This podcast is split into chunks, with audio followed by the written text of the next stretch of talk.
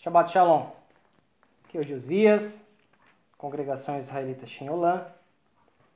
Vamos iniciar a Paraxá de número 6, porção da Torá de número 6, é, porção de nome Toledot, que significa gerações, né? ou dependendo da tradução, é, é, genealogia, história. É, para você que ainda não está habituado com o termo paraxá, né? como a gente sempre gosta de explicar, é, paraxá é a palavra hebraica para porção. Né? Uh, todo sábado a gente estuda um pedacinho da Torá, estuda um pedacinho da, da Bíblia, né? e aos poucos a gente vai aprendendo cada vez mais. É, vamos lá, é, no livro de Gênesis, capítulo 25, do versículo 19 em diante.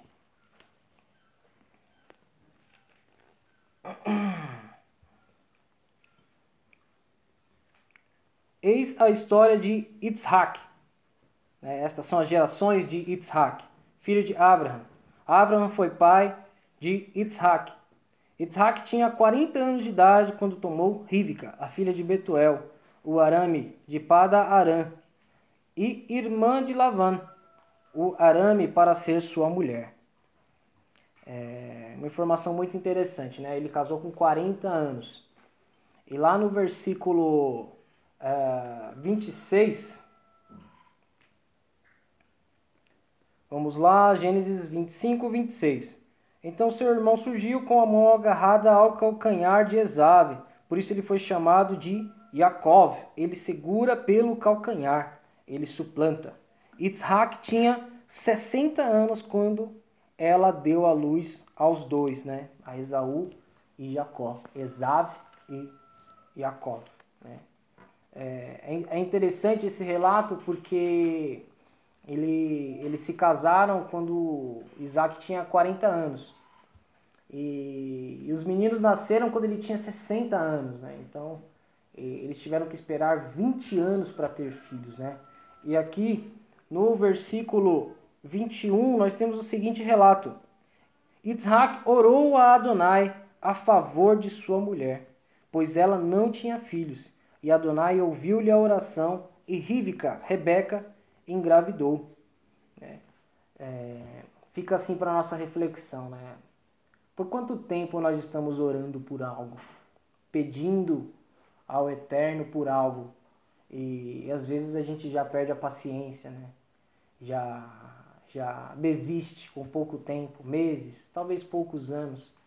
É, não sabemos se ele orou por todos esses 20 anos, se ele só começou a sentir falta depois de dois anos de casado, três anos de casado. Não sabemos. É, mas possivelmente ele tem orado quase que duas décadas para ter um filho, né? E ele não desistiu, ele perseverou até o fim. E é isso, e é muito interessante isso porque nós vemos a, como que o, a, a soberania divina ela está completamente encaixada com a responsabilidade do homem.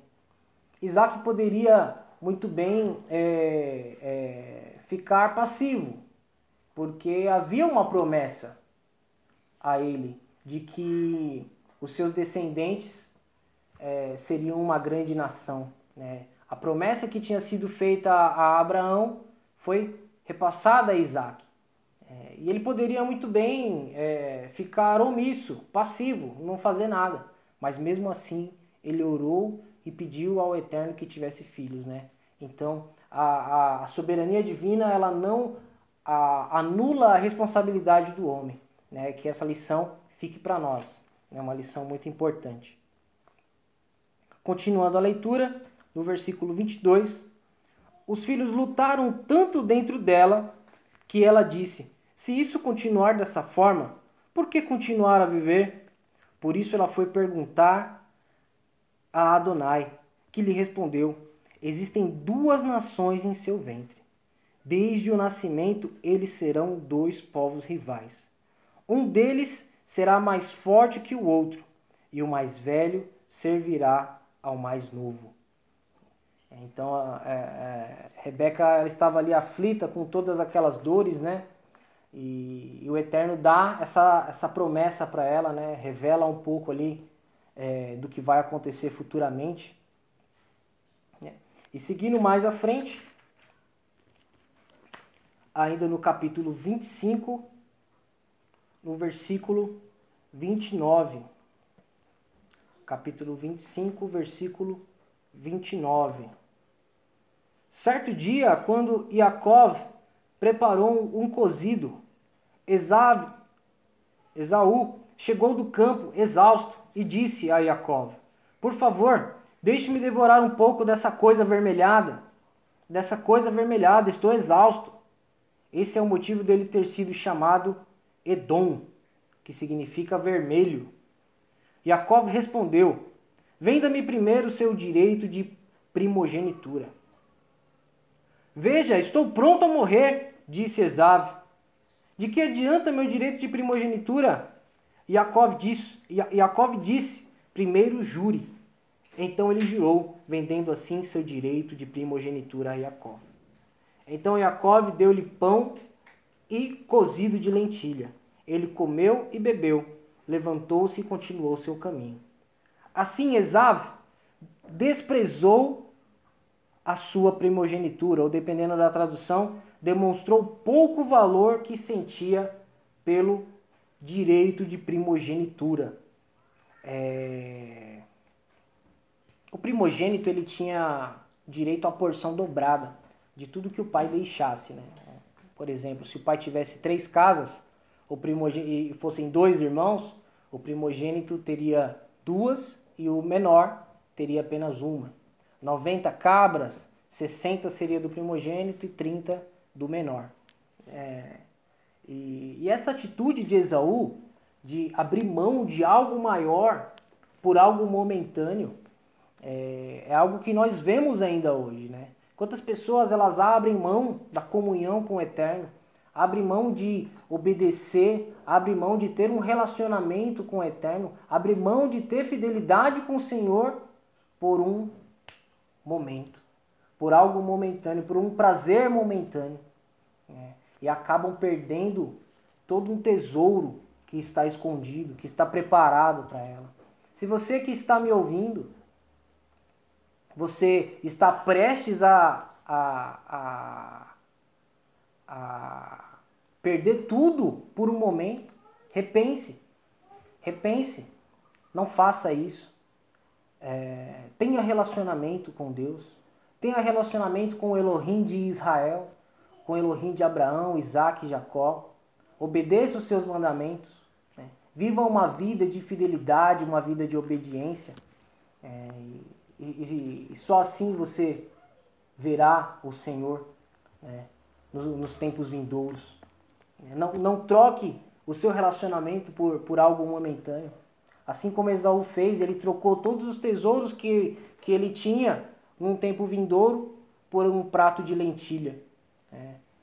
E isso marcou a vida dele. Vamos ler também Hebreus 12, 16.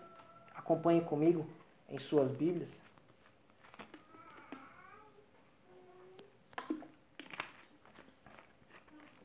Hebreus 12, 16. Ninguém seja devasso ou profano como Esaú, que por uma refeição vendeu o seu direito de primogenitura. Aqui o escritor aos Hebreus ele reforça isso que eu acabei de falar, né? que nós tomamos, que nós tomemos o exemplo de, de Esaú e não façamos igual, né? que não venhamos trocar o grande tesouro que há na obediência, o grande tesouro que há no relacionamento com o Senhor por algo momentâneo, por um prazer da vida, por, por um relacionamento humano, um relacionamento às vezes que quer te afastar dos caminhos do Senhor. E assim como Esaú, até um prato de comida pode te afastar dos caminhos do Senhor. Vamos ler também 1 Coríntios 2, 9. 1 Coríntios 2:9. Mas como está escrito, as coisas que os olhos não viram, nem ouvidos ouviram, nem penetraram o coração do homem, são as que Elohim preparou para os que o amam. Então veja, a, eu gosto de falar para minha filha, olha só, Bela, o tamanho da surpresa que o Papai do Céu está preparando para nós. Né? Coisa que a gente nunca viu e nunca ouviu. É isso que o Senhor tem preparado para nós. Né? Então que nós não venhamos perder tudo isso por um apenas um momento, venhamos viver em santidade. E foi por este motivo, por esta atitude, não apenas esta, mas outras também, nós, nós vemos que Esaú ele foi chamado de profano, de devasso, ímpio. Né? Ele teve duas mulheres na idade de quando o seu pai Isaac tinha 100 anos, né? Imagina você que é pai, com 100 anos de idade, o seu filho ainda te dar desgosto.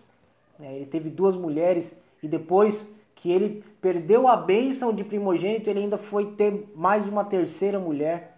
Né? Então, é, por este motivo, o Senhor diz isso para Esaú. Malaquias 1, capítulo 1, do versículo 1 ao 5. Malaquias 1, do 1 ao 5. Eis a, a palavra profética do Senhor. Contra Israel, anunciada por intermédio de Malachi, Malaquias, meu mensageiro. Eu sempre vos amei, assegura o Eterno. No entanto, vós me questionais, de que maneira nos tem amado? Ora, não era Esaú irmão de Jacó? Relembra o Eterno. Ainda assim, amei Jacó e rejeitei Esaú.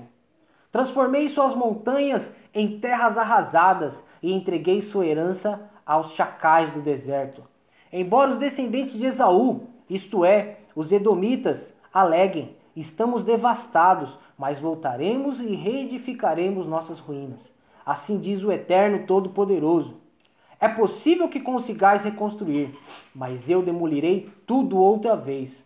Eles serão chamados Rishá Gebu, terra perversa, um povo contra quem o Eterno está irado para sempre. E com os vossos próprios olhos haverei de contemplar tudo que vos afirmo e exclamareis: Grande é o Eterno, até mesmo muito além das fronteiras de Israel. Né? Então, o Senhor, com sua onisciência, ele sabia é, como seria Esaú. E ele permitiu que tudo isso acontecesse, que ele vendesse a sua primogenitura. Né? E, e mais à frente nós vamos ver que Jacó tomou o seu lugar. Né? É, já havia uma promessa feita a Rebeca né, de que Jacó seria abençoado, é, porque o Eterno ele viu o futuro de Esaú e viu que a descendência do Machia, a descendência de Abraão, não poderia estar com esse homem. Né? Então o, o Senhor viu e não deixou que isso acontecesse. Vamos ler também no capítulo 26, versículo 2, Gênesis 26, versículo 2. Acompanhem comigo aí.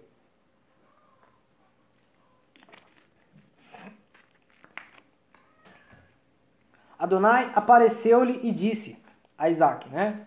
Adonai apareceu a Isaac e disse: Não desça ao Egito, mas viva onde eu indicar a você. Permaneça nesta terra, e eu estarei com você e o abençoarei, pois darei estas terras a você e a seus descendentes, tão numerosos quanto as estrelas do céu.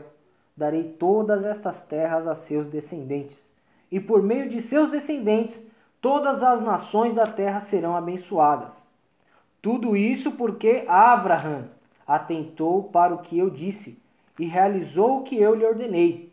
Ele seguiu minhas mitzvot, meus mandamentos, meus regulamentos e meus ensinos. Então nós vemos aqui claramente que já existia um código de conduta, já existia uma lei que deveria ser obedecida. E Abraão a, a obedeceu. Né? Muitos afirmam que a Torá, a, a lei de Moisés, né? porque ela não é de Moisés, ela é, do Senhor, né? É, muitos afirmam que a Torá é algo para o judeu, é algo para o povo de Israel. Abraão ele não era judeu. Abraão ele era um homem ímpio, né? Ele é, foi o primeiro hebreu, né? Digamos assim. Ele não era judeu e ele obedeceu os mandamentos do Eterno. Então, os mandamentos do Senhor são para todos. Né? É com base nos mandamentos do Senhor que ele vai colocar os seus atos na balança e saber se você pode ser um homem justo ou injusto, né? Que fique claro que nós não estamos aqui pregando salvação por obras, tá? Mas é, é uma coisa que eu sempre gosto de, de falar porque as pessoas confundem as coisas. Né? A salvação ela é gratuita. A salvação ela vem através do sangue de Yeshua Hamashia. Porém, se você com a sua fé você não tem obras, é melhor você começar a questionar a sua salvação. Será que realmente você é salvo? Se você vive como uma pessoa devassa, uma, uma, uma pessoa que segue os exemplos de Esaú, ou às vezes até você que vai todo final de semana para sua denominação, mas você que despreza a lei do Eterno, né, é, é, e que fala contra a lei do Eterno repetidamente, né, é um momento de se questionar a sua salvação. Mais à frente aqui, no capítulo 27, no capítulo 27, do versículo 5 até o 19, né, é, nós já conhecemos a história, Isaac já está velho, é, e ele chama seu filho Esaú, pede que ele casse um, um, um, um animal e prepare para ele. E Rebeca, que possivelmente era um pouco mais nova do que Isaac, ouve tudo e ela prepara ali um, um plano, né? uma artimanha ali para enganar Isaac. É... Eu acredito da seguinte maneira: já havia um, um plano para Jacó. Já havia um plano para que Jacó fosse abençoado no lugar de Esaú. E Rebeca tentou ali, pelos seus próprios meios, fazer com que isso acontecesse. Mas eu acredito que no último segundo, antes de abençoar a seus filhos, Isaac, quando fosse abençoar Esaú, ele iria chamar Jacó. E assim como Jacó fez com Efraim e Menashe, Efraim e Manassés, trocando as mãos, né? Eu acredito que no último suspiro de Isaac, ele iria fazer isso, ele iria trocar as mãos e abençoar Jacó no lugar de Esaú. Não precisaria Rebeca ter feito tudo isso, né? Porque o Senhor ele é soberano e, e ele não precisa é, das nossas artimanhas, não precisa da, que a gente faça as coisas por ele. Os seus decretos vão se cumprir independente de nós, né? E cabe a nós apenas participar do seu plano da maneira como ele bem entender, segundo a sua vontade. Então, seguindo mais em frente, a história todos nós conhecemos. É... Jacó, ele questiona sua mãe como ele poderia enganar o pai dele, porque ele seria amaldiçoado ao invés de abençoado, caso o pai dele sentisse que ele não tinha pelos no braço e no pescoço. E, e Rebeca, ela diz que a maldição caia sobre ela, e ela dá a ideia de colocar pelos de carneiro, né, pelos de animal no seu pescoço e no seu braço e vestir uma roupa de seu irmão Esaú. E foi isso que Jacó fez. Ele se chega à presença do pai e o texto discorre da seguinte maneira: Ele se aproximou e o beijou. Isaac sentiu o cheiro das roupas dele e abençoou Yaakov com estas palavras: Meu filho cheira como o campo que Adonai abençoou. Portanto, que Deus dê a você o orvalho do céu, a riqueza da terra grãos e vinho em profusão. Que os povos os sirvam e nações se curvem diante de você. Que você se torne senhor de seus parentes. Que os descendentes de sua mãe curvem-se diante de você. Seja amaldiçoado todo que o amaldiçoar, e abençoado quem o abençoar. E aí foi essa bênção que Isaac é, deu a, a Jacob no lugar de Esaú. É, e também é, é, interessante refletirmos que a, a bênção não, não, não provém de Isaac, né? Isaac ele apenas reproduz a bênção, a bênção vem do Senhor, né? a bênção vem do Eterno. Mais à frente, nós lemos a surpresa de Esaú, né? Capítulo 27, versículo 34. Aqui todos conhecemos a história, né? Esaú chega na tenda do seu pai com o, o, a sua caça já preparada e o seu pai tem uma grande surpresa porque ele percebe que foi enganado. É, versículo 34: Quando Esaú ouviu as palavras de seu pai, irrompeu em um lamento em alta voz e muito amargo. Pai, abençoe-me também, ele implorou. E ele respondeu: seu irmão chegou com uma artimanha e tomou sua bênção. Esave disse, Esave disse: Seu nome Iacov, ele suplanta, realmente lhe cai bem, porque ele me suplantou duas vezes. Ele tomou meu direito de primogenitura e aqui neste momento tirou minha bênção. Então ele perguntou: Você não guardou uma bênção para mim? Veja como Esaú ele era um homem é, é, é, com pensamento terreno, né, um pensamento naturalista. Ele entende que a bênção vem de Isaac, não do Senhor. Né? E ele pergunta: Você não guardou nenhuma bênção para mim? Isaac respondeu a Esav: Veja, fiz dele seu senhor e dele todos os seus parentes como servos, além de grãos e vinho para sustentá-lo. Que mais existe para eu fazer por você? Meu filho, e Esav disse ao pai: Você só tem uma bênção, meu pai. Pai, abençoe-me também. Esav chorou muito alto. Isaac, seu pai, respondeu-lhe: Aqui está. Sua casa será da riqueza da terra e do orvalho do céu acima. Você viverá pela espada e servirá seu irmão. Porém, quando você se desprender, arrancará o jugo de seu pescoço. Esav odiou seu irmão por causa da bênção que o pai lhe deu.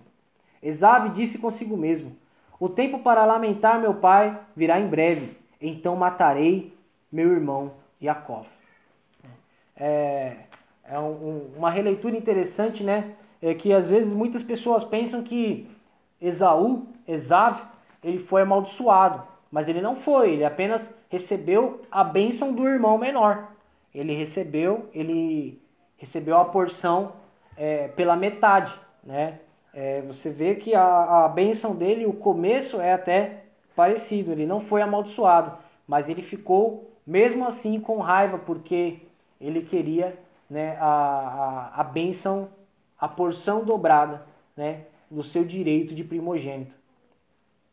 Além de primogênito, né, a, a, a, o direito de primogenitura, além de porção dobrada, também os primogênitos, antes de Levi, antes dos levitas, né, antes daquele episódio aos pés da montanha, quando o povo de Israel, lá em Êxodo 32, o povo de Israel adora o bezerro de ouro e Moisés pergunta quem é por Adonai que venha.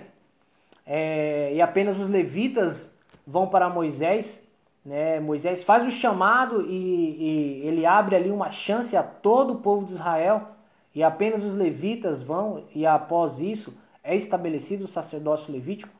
Antes disso, os primogênitos de cada família tinham a função de sacerdote. É, e, e Esaú, quando abriu mão de sua primogenitura, possivelmente ele não dava valor a essa função de sacerdote da família após a morte de seu pai. Né? Então, quando ele abre mão de seu direito de primogenitura, ele não está abrindo mão apenas dos do, dos direitos, mas também dos deveres. Talvez o dever de sacerdote não interessava a ele, por isso ele teve interesse de, de perder, inclusive, os seus direitos. Né? É, vamos ler aqui o texto de Hebreus, capítulo 11, versículo 20. Acompanhem aí também na sua, na sua Bíblia. Hebreus 11, 20.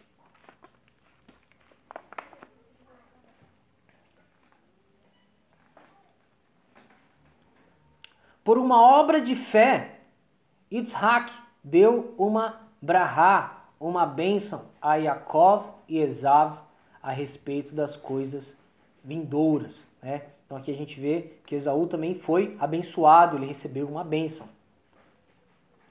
E é, nas próximas porções a gente vai ver que Esaú perseguiu seu irmão, mas eles tiveram um reencontro onde Yaakov pediu perdão para ele e ele perdoou. Porém, é, ele perdoou naquele momento, mas ele continuou tendo ira de seu irmão. E os edomitas, o povo que provém de Esaú, foram grandes inimigos do povo de Israel. Né? Moisés, quando estava nas incursões de entrar na terra prometida, ele teve que dar a volta na terra de Edom porque os edomitas não permitiram que o povo de Israel, juntamente com Moisés, passasse pela via principal. Moisés, inclusive, se ofereceu a pagar, de certa forma, um pedágio, mas os edomitas não aceitaram e futuramente travaram guerra também com o povo de Israel. Foram inimigos ferrenhos do povo de Israel. Vamos ler o texto de Amós, capítulo 1, versículo 11 e 12. Amós 1, 11 e 12. Acompanhe aí.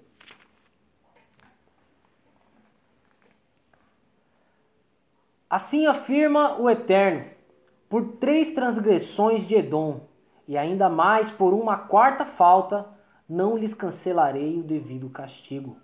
Porquanto perseguiu seu próprio irmão, com ódio no coração e espada na mão, despedaçando corpos sem piedade e assegurando para sempre sua ira. Atearei fogo em Temã, e as chamas exterminarão as fortalezas de Bosra. Né? Uma palavra de juízo para Edom. É, o próximo texto é Obadias, capítulo 1, versículo 10. Na verdade, Obadias tem apenas um capítulo, né? Obadias, versículo 10. Por causa da violência feita a teu irmão Jacó, cobrir-te-á a confusão e serás exterminado para sempre. Então a gente vê que Edom, né, os descendentes de Esaú, não desistiram e não perdoaram é, é, não pararam de perseguir o povo de Israel. Já estamos encerrando. É, vamos ler aqui no capítulo 28, no finalzinho da nossa porção, capítulo 28, versículo 3. Aqui Isaac, ele se despede de seu filho Jacó, né, porque Jacó vai para, para a casa de seu tio, Labão, né, e ele despede seu filho com mais uma bênção. 28, versículo 3. Que El Shaddai o abençoe, torne você fértil e aumente seus descendentes até que, que se tornem uma assembleia de povos, e que ele dê a você a bênção concedida a Abraham, a você e a seus descendentes, que estarão com você, para que tome posse da terra pela qual viaja, a terra que Deus deu a Abraham.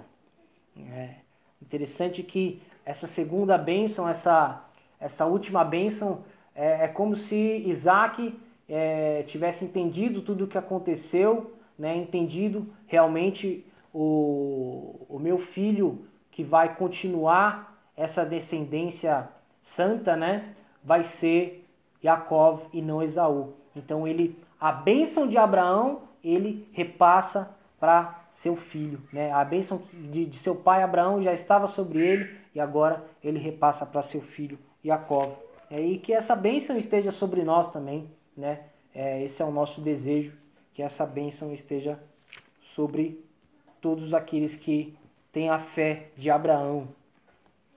Para encerrar, vamos ler aqui Romanos, capítulo 5.